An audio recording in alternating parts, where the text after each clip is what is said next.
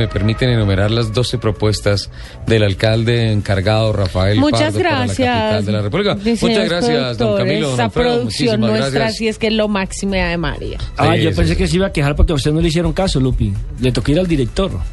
No, pero así, así le hubiera tocado al director. Igual, muchas gracias, No, los amo. Yo fui y les dije que Lupi mandó decir que, que por favor. ¿Qué que hubo a ver? Uno, petición a las entidades públicas de orden nacional y distrital para que modifiquen los horarios de entrada y salida de los funcionarios. Y también leí por ahí del de de, de los horarios de universidades y colegios, ¿no? Ok.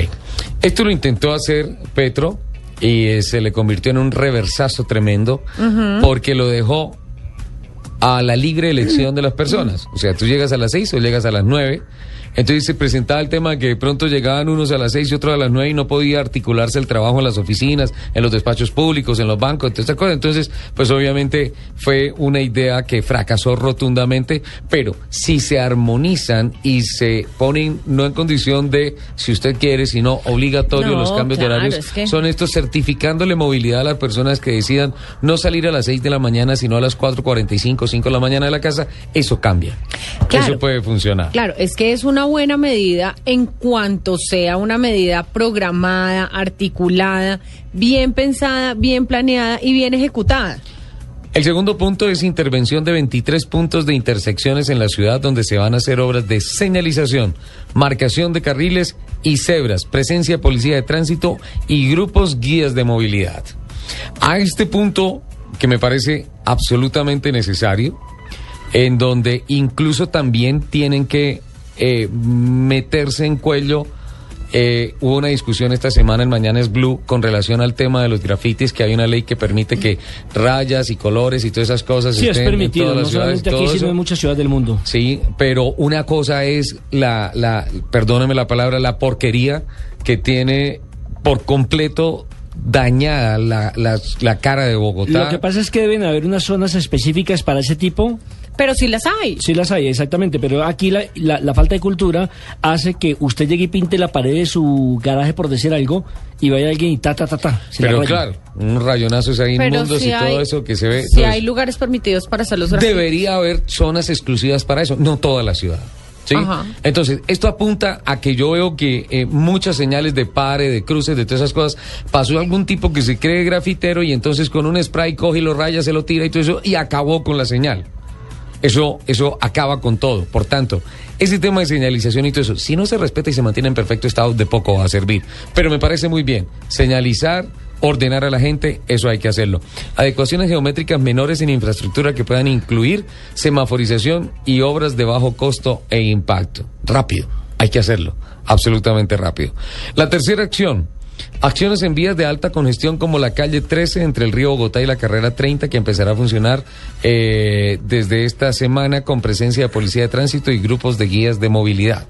El plan de acción se extenderá a la calle 82, a la calle 100 entre autopista norte y la carrera séptima, la calle 100 entre el río Bogotá y la avenida Ciudad de Cali y la autopista norte entre el borde norte y la calle 100 absolutamente necesario para que eh, ah, se pueda poner en cintura el señor que parquea en doble carril, el taxista que uno le pone eh, las- la, la direccional y le echa el carro encima, eh, el taxista que para donde sea, y qué pena, no estoy generalizando, pero, pero veo muchos ejemplos que porque voy manejando un carro amarillo allá dice prohibido el cruce a la izquierda, yo lo hago porque sí.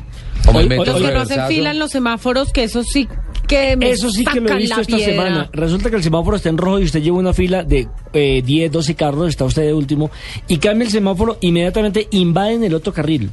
Entonces terminan casi que estrellándose, chocando con los carros que vienen en sentido contrario. Pero O claro. los que Entonces ahí, hay- o los- entonces ahí, ¿qué pasa? Empiezan a pedirle a uno vía y uno tiene que dejarlo necesariamente meter. Porque si no te echan el carro, No, además. uno se echa Hay el un carro accidente. y hay un accidente por evitar uno el, el- el- el- el Claro. problema para que se descongestione la zona. No, y eh, eh, lo- cuando uno está haciendo fila, cuando hay un, un semáforo de, de giro a la izquierda, pues se supone que sí, pues es un solo carril, es un, semáforo, un carril para girar y el otro carril para seguir derecho, porque tienen que hacer doble fila.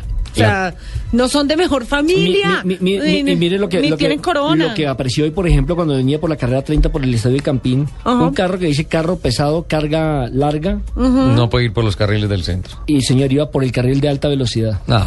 Y, y pasa frente a la policía que está ubicada no en el estadio de. Campín y no pasa absolutamente nada. Entonces uno dice, el que se desgasta es uno poniéndose de mal genio, el que se Sí, desgasta es uno claro. pitándole, el que se desgasta uno es contestándole un madrazo. Entonces, ¿para qué?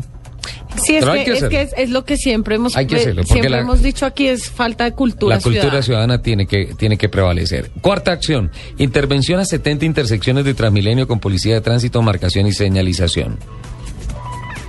Sí, ayudarle bien, al sistema de transporte masivo. Quinta acción, revisión geométrica de vías, arterias como la calle 100, avenida 68, calle 80, autopista norte y la avenida Ciudad de Cali. Es decir, las arterias principales de la capital. ¿En qué consiste esto? En un examen que posibilite la eliminación de cuellos de botella o la ampliación de carriles donde se pueda. Ya sabemos los cuellos de botella, según doña Barbarita, ¿para qué sirve? No, es que, es que por ejemplo usted viene por la 30 con cuatro carriles y se le reducen a dos cuando sube el puente de la 92. Ahí Sí, señor. Pero hay algo más crítico. Vienes por la autopista norte para tomar la 30 y tienes uno, dos, tres, cuatro, cinco carriles.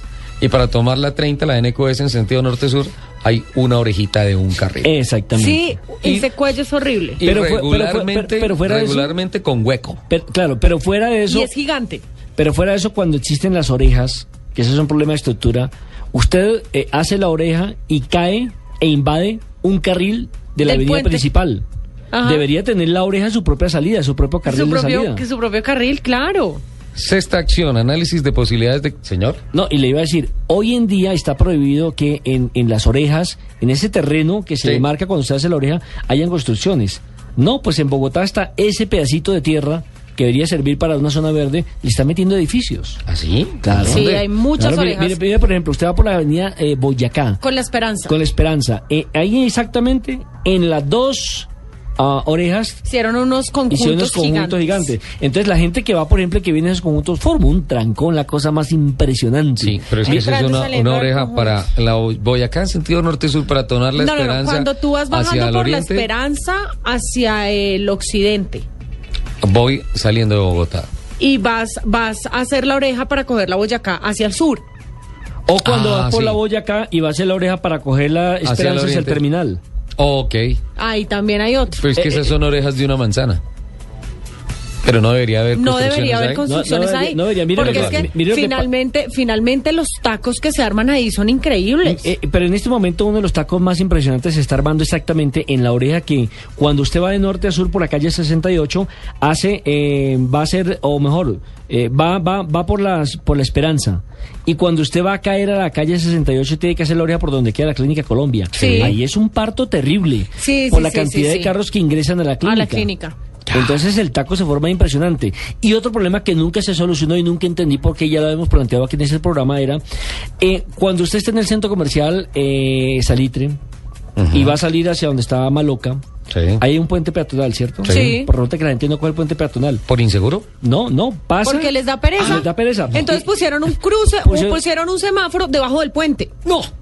No, no, no, no, eh, está un poquito más adelante el puente. El problema es que se para una persona que ni siquiera es autorizada, ni siquiera es de la policía vial, a, a parar los carros con un letrero que dice pare para que la gente pase y después pide limosna.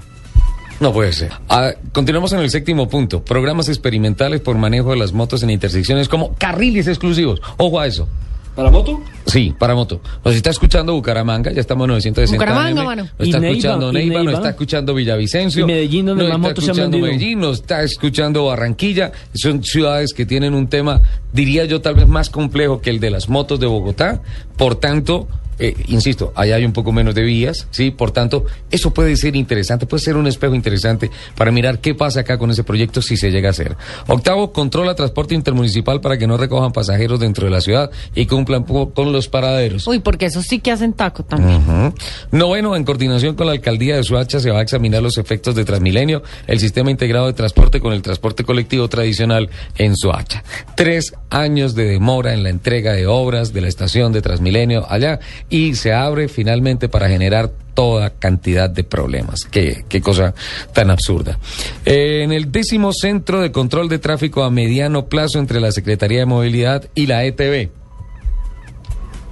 ¿Cómo? Sí, sí, es monitoreo del tráfico de la Ah, ciudad. ok, sí, sí, sí. Eh, ojalá que no sea tan a mediano plazo, que sea inmediato. Que, que la implementación de la tecnología sea ya. 11. Realización de encuestas durante el transcurso de esta semana para hablar la posibilidad de volver a la medida pico y placa de todo el día. Ya hablamos de ese punto. Y 12. Disposición de un helicóptero de la policía para que sobrevuele la ciudad en las horas pico para coordinar la movilidad desde el aire. En este punto. En este punto yo quiero, perdón, Sí. me atravieso, quiero leer un, un, un tuit justamente Sí. que me enviaron eh, sobre eso, que dice Andrés Gómez, nos dice, ¿cuándo han visto a un policía de tránsito destrabar un taco? Pasan por ahí, siguen derecho porque, abro comillas, no es su zona. Claro, sucede. Opa. A, a mí, a mí alguna vez en la 26 eh, alguien eh, me atropelló, me hay- alguien frenó adelante, nos hizo frenar a todos y el de atrás venía un poquito elevado y me pegó por atrás. Pues el carro, ¿no? Y resulta, sí, porque ya usted deja cara que me hace. Y Se le, resulta, se le pidió el teléfono, por lo menos. Le cogió las placas al y- menos. y resulta que iba pasando un policía y entonces lo llamamos para que se hiciera cargo del tema y me dice, uy, me dañó el almuerzo, que esta es mi hora de almuerzo. ah, no. No, Y se fue, Eso no es de un, de un servidor público. ¿ah? y se fue. No, Eso pero, no es. pero eh, justamente el sábado pasado, me acabé de acordar, fue por lo que contó el señor Asensio y dije, Sí. el sábado en el programa voy a contar lo que me pasó. Em, veníamos, iba, yo iba para mi casa e iba pasando por el polo, ahí por la 24, cuando uno sale a la 30 para subir el puente de la autopista norte. Justamente ahí habían un par de chicos varados porque se pincharon y no tenían una cruceta. Nosotros paramos a ayudarlos, pero la cruceta de mi carro no es, no es la cruceta normal, sino solo la del perno que le sirve a, la llanta de A mi la carro. llanta del carro, sí. Entonces no le sirvió. Justo en ese momento pasó una patrulla de policía. Y les dije, le voy a decir a la policía que nos ayude. Entonces fui y le dije que si nos prestaban la cruceta para que pues, los chicos se pudieran despinchar. Me dice, no tenemos cruceta. Yo, pero ¿cómo no van a tener una cruceta? Pues si se pinchan, ¿qué hacen? Pues pedimos grúa y siguieron como buenas, o sea, La policía, ayuden. No, No, no, no. no quisieron son ayudarnos. Actitudes que no, que no ayudan a nada. Eh, de este decimosegundo punto, Nelson, creo que a la larga saldría más barato para el distrito y seguramente con muchas más alternativas de servicio la instalación, no, no la disposición de un helicóptero, sino la instalación, la compra, instalación puesta en servicio de los drones. Totalmente, Sí. sobre todo que sirve mucho para ubicar rápidamente en qué zonas hay un nudo o ¿En dónde se está haciendo el taco? Claro. Y, ahora, esa es la primera parte. La segunda parte es lograr que la policía llegue a tiempo para desarmar ese nudo. Claro. Porque ¿qué, sa- qué sacamos con, con que digan? Yo me acuerdo que mu- en muchas emisoras tenían el, el- el famoso eh, policía de tránsito en las emisoras. Ajá. Y decía, eh, reportando aquí que en la calle 125 con séptima hay trancón. Sí, no cojan por eso, cojan por favor la décima y cojan por favor... No, Sí. es decir, por favor, una patrulla movilizar, movilizarse inmediatamente a ese punto para ayudar. Claro, porque Claro. ¿de qué sacamos anunciarlo Sí. si el trancón sigue? Eh, Pero yo creo que también deberían haber medidas más drásticas para los conductores que no respeten las señales y que no, es que yo no sé cómo llamarlo, si es como eh, falta de cultura ciudadana, falta de sentido común. Si usted va a cruzar una calle, si usted va cruzando la calle, Sí. ¿no? Y está la carrera también trancada. Sí. Usted cruza el semáforo de la calle y no alcanza a cruzar esa carrera No porque se hay taco, amarillo. no se pase. No se Así, es. No, así, así está en verde, el verde. semáforo. Por eso. Sí, no Así está en verde, no se pase. Todo eso, Lupi, es cultura, cultura ciudadana. Pero para eso deberían haber medidas drásticas también. Estas normas, estas normas apuntan a que desde el punto de vista administrativo se va a intentar hacer algo. Yo creo que en estos momentos los bogotanos estamos tan desesperados con el tema del tránsito en Bogotá que vamos a copiar y vamos a apoyar. Estoy, estoy absolutamente convencido. Muchas veces en este mismo micrófono cuestioné el, el tema de la Secretaría de la Movilidad bajo la administración de Gustavo Petro, porque, y lo hablamos con Jorge Cortés acá, eh, no pasaba nada. No decían nada, no hacían nada. Vamos a ver, hay que apostar por algo, intentar hacer algo mientras viene la infraestructura, porque tiene que llegar sí o sí.